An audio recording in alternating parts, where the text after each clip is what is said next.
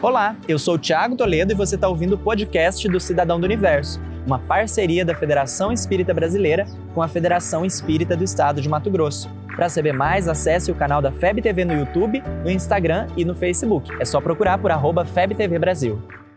Imagina o universo. Imagina agora aquele fatídico momento que ninguém escapa, a morte. Voltando para a dimensão espiritual, o que será que a gente encontra? Para quem pedir ajuda? Vamos conversar sobre isso?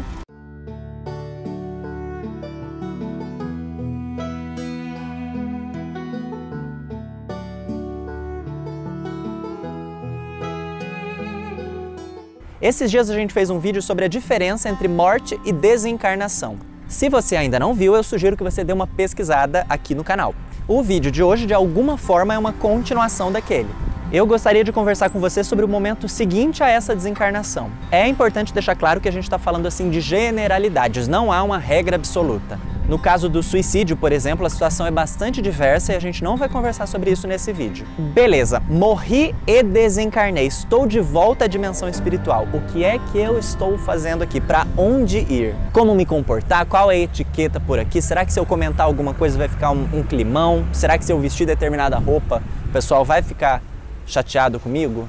Primeiro, não há uma regra para esse despertar na dimensão espiritual. Você pode acordar em vários lugares, onde foi o local da sua morte, em algum lugar meio bagunçado ou em algo como um hospital. Isso dependerá, como a gente falou lá no outro vídeo, da forma como foi a sua vida. Não há mágica. Há uma consequência natural de uma existência de várias escolhas. Mas se você está num lugar que não é muito legal, que está meio bagunçado, fica tranquilo, você não vai ficar aí para sempre não tem aquela ideia de um inferno permanente, sabe? Mas observe, busque acumular essa experiência, suas percepções, para que quando você sair daí, o aprendizado seja bastante rico. Tanto neste quanto nos outros casos possíveis, você deve receber auxílio. Tente olhar ao seu redor, se concentrar, fazer uma prece. Agora, ainda falando de uma forma mais genérica, é bacana observar alguns outros elementos dessa nova etapa da vida. É nesse espaço, na dimensão espiritual, que você reencontra os seus afetos, os seus familiares, os seus amigos.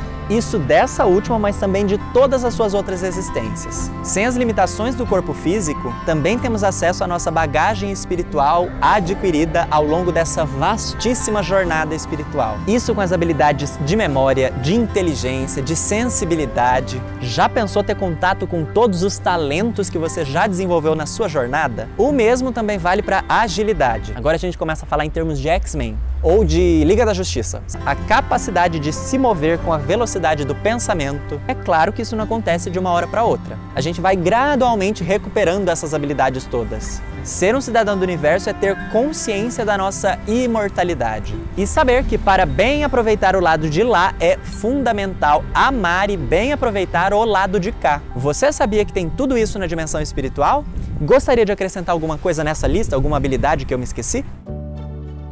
Você ouviu o podcast do Cidadão do Universo. Siga a gente nas redes sociais, arroba FebTV Brasil e até o próximo programa.